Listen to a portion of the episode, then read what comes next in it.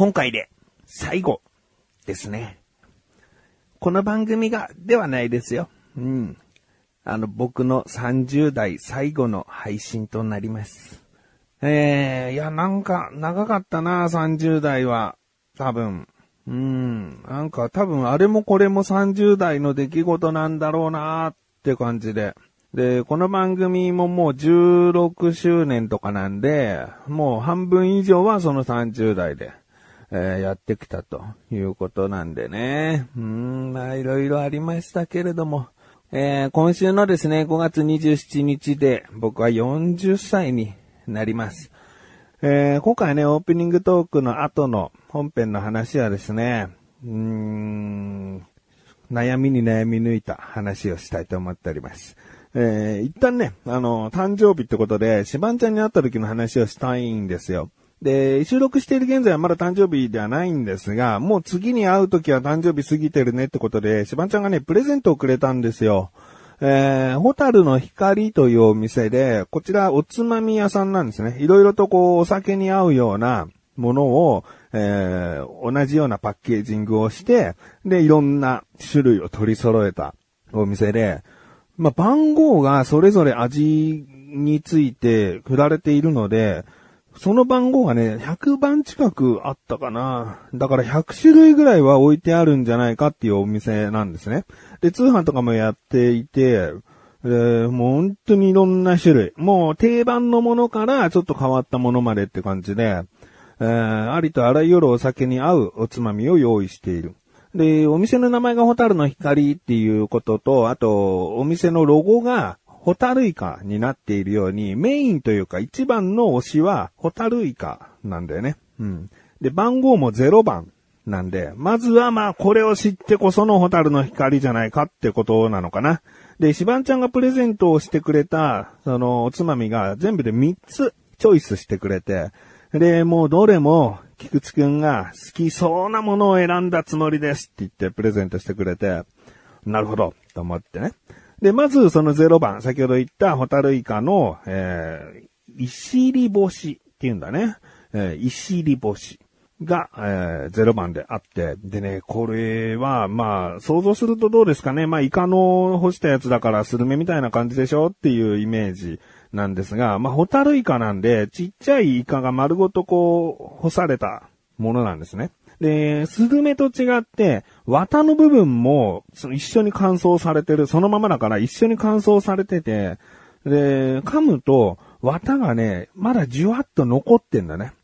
うーん、なんかゼリー状というかさ、ぶにゅっとした感じでまだ中身が残ってて、まあその苦味というか、イカの旨味が、あの残って、えーよりお酒に合うように作られてる。だそのまま食べるとちょっとしょっぱみが強いんだけど、でもまあね、あの味の濃いものが好きな人だったらそれをただこう食べるだけでも十分美味しくいただけるようなぐらいのしょっぱさなんで、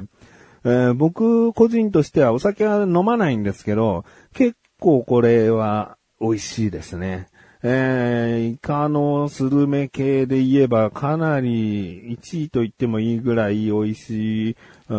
んまあ、干物だなと思いました。で、その次にもらったのがですね、42番。42番、線香花火という名前のおつまみなんだけど、これは、チリクラブって 書いてあるんだけど、最初僕これもらった時、あのーカニのちっちゃい、サバガニみたいなちっちゃいカニの頭をなんか、いったやつだと思ったのね。ああ、なんかそういうのも好きかもと思ったんだけど、こうよくよく見たら、こう落花生が入ってて、で、まあ小麦粉とか砂糖とか米粉とかが入ったものだったんですね。で、要は、あの、ピーナッツの外側が、そういった小麦粉を練ったようなもので包んで、えー、カリカリに仕立てたやつなんですね。だ昔からあるようなつまみのものなんだけど、でもこれを、あの、ケジャンソースシーズニング。ケジャンっていうのは、あの、カニの料理である言いますよね、確かね。で、そのソースシーズニング、味付けをしたお菓子となっていて、まあ名前はチリクラブなんですね。で、これ僕ね、カニの頭だったら結構ドンピシャに食べてみたいと思ったんだけど、まあまあまあ、あの、もちろんね、食べて美味しくて、で、辛さもですね、結構強め、まあ、激辛でもないんだけど、辛さがちゃんと届くようなぐらい調整されてて、で美味しいは美味しかったですね。だからそのカニの頭なのかなっていう、そのワクワク感からこういうものねっていう、その期待の差がちょっと出ちゃっているんだけれども、これはこれで美味しい。えー、かったですね。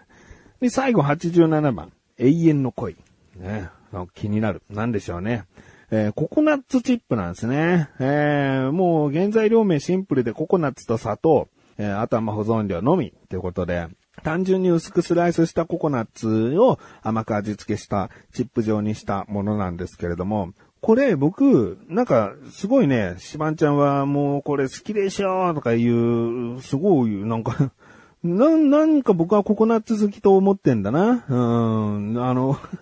ココナッツ好きをね、実はそんなにアピールしたことはなくて、ナタデココは好きだし、あと、ミスタードーナツのココナッツまぶしたドーナツ、たまに無償に食べたくなって、えー、毎回頼むわけじゃないけども、たまに無償に食べたい時は頼むっていうぐらいね。だその部分をシバンちゃん見てたかもわかんないし、あとはなんだろうな、ココナッツが入った。だから、グリーンカレーとかも好きね。ココナッツミルクが入ったカレーとかも好きとか言ってるから、もしかしたら本当ココナッツが好きなイメージを持たれてるのかもしれない。えー、だけど僕は、あの、このな、この番組の中で言っとくと、好きな食べ物の中に別にココナッツは入ってない。うん。だけど、シバンちゃんをかばうようなもんなんだけど、うちの神さんも、ココナッツ好きだもんねって言ってきた。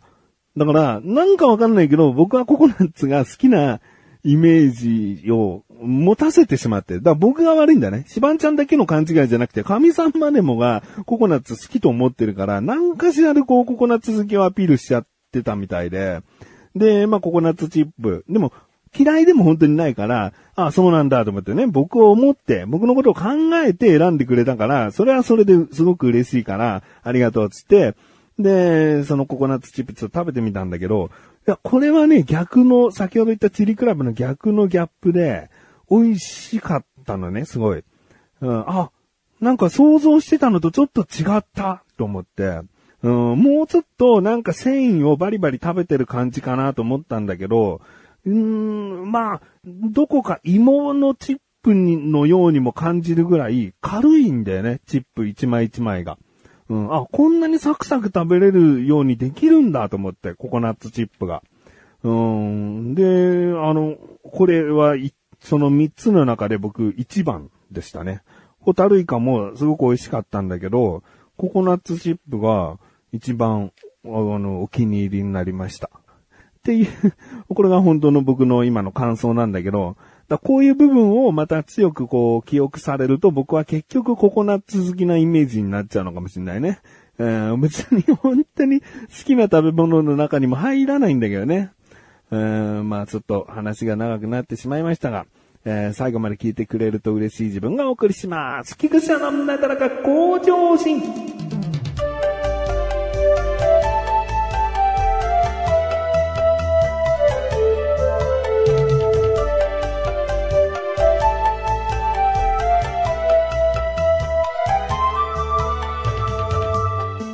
ことでですね、あの、そんなシバンちゃんとやっている楽しいトークについて、今回、重大的な発表をしたいと思います。ね、よく重大発表って言うと、重大なのか？ね、どうか？それは人それぞれだから、えー、重大的な発表をね、したいなと思います。えー、僕の40歳になった節目っていうこともあって、まあどういうタイミングで言うのがいいかなと思ったんだけど、楽しくトークの YouTube はですね、7月1日をもって一旦休止したいと思います。ね、これはもう、あの、まあ、最初の方から1年間とりあえずやってみて目標達成できなかったら諦めようみたいな話をしていたのでね。えー、まあまあ7月1日できっちりと1周年となるので、そこでおそらく、まあ目標に掲げていた1年間で1万人登録者数みたいなところは難しいと。今現在収録している段階では39人ってことで、もう全然届く届かないの話次元じゃないんですね。えー、なので、まあ僕らのモチベーション的にも、うん、僕の一番は、もしかしたら僕のその、容量のなさ、うん 容量のなさっていうのかな。なんかやることが多いんですよ、なんか一日通して。えー、で、これ、しばんちゃんにも愚痴をこぼしたんだけど、すごくでも、あの、なんか納得してくれて、いや、そんなにやることあんだ、みたいな。うん、いや、だったらあなたよくやってる方だよ、と。うん、そういうふうにね、なんか言ってくれたんで、で、まあ、そのね、編集作業が特に、あの、すごく時間取られてしまってっていうところもあるんだけど、でもまあまあ、あの、本当にいろいろな思いが重なって、え7月1日できっちり、えー、YouTube はやめる方がいいんじゃないかなと。これはまあ7月1日に最後動画が上がると思うんですけど、今後 YouTube はどうなるのかっていう、休止ってことはじゃあまたいつか復活するのかとかなんかそういったことになると思うんだけど、その辺はですね、えー、7月1日にしばんちゃんと報告したいなと思います。今言えるのはですね、あの、しばんちゃんと何かをやるっていうことが終わるわけではないというところですね。だから楽しいトークとか口でさラジオが好きだった方は、あの、がっかりしないでいただきたいっていうか、あまた別の姿に変えてですね、えー、やっていきたいなと思っております。今考えているのはですね、もう完全にポッドキャストにする。えー、音声番組としてもうしっかりと上げていく。そうすると僕のやることに関して映像編集がなくなるだけでも随分とこう作業が楽になるので、どんどんどんどん更新できるかなっていう部分があるんですね。で、シバンちゃんとはもう終始円満に収録が今回できました。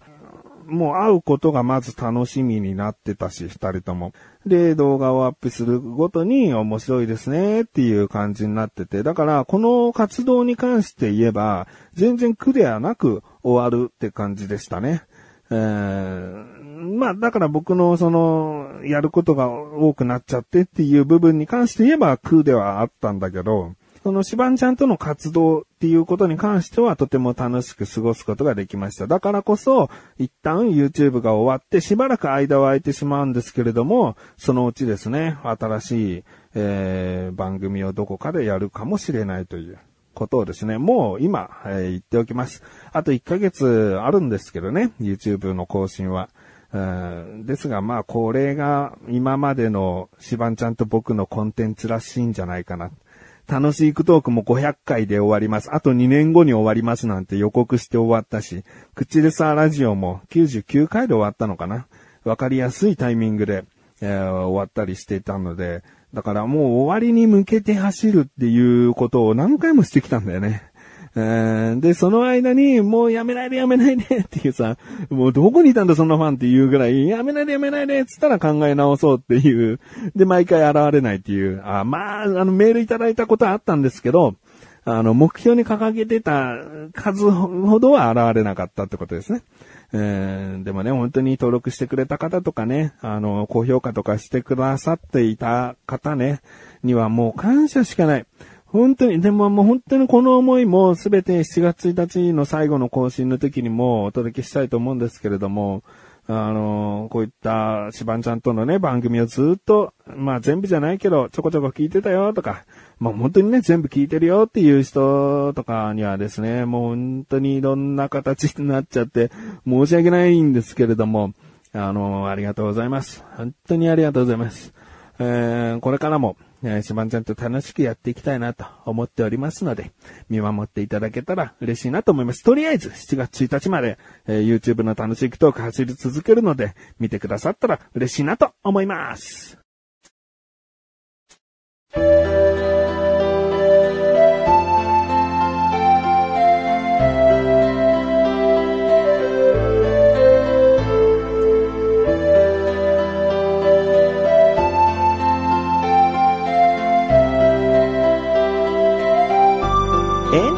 そしてすぐお知らせです。このなだらか今年が配信されたと同時に更新されました。小高菊池のだからじゃあ聞いてみてください。今回はですね、えー、雨についての話、えー、いろいろとしましたね。えー、あと、とあるセールスの電話について僕が話しております。まあ、クレームではないんですけれども、まあ、クレームにつながる話でもあるので、えー、気になるという方は聞いてみてください。ということで、なだらか向上心は毎週水曜日更新です。それではまた次回お会いいた菊池処理したメガネたまにでもあるよ。お疲れ様です。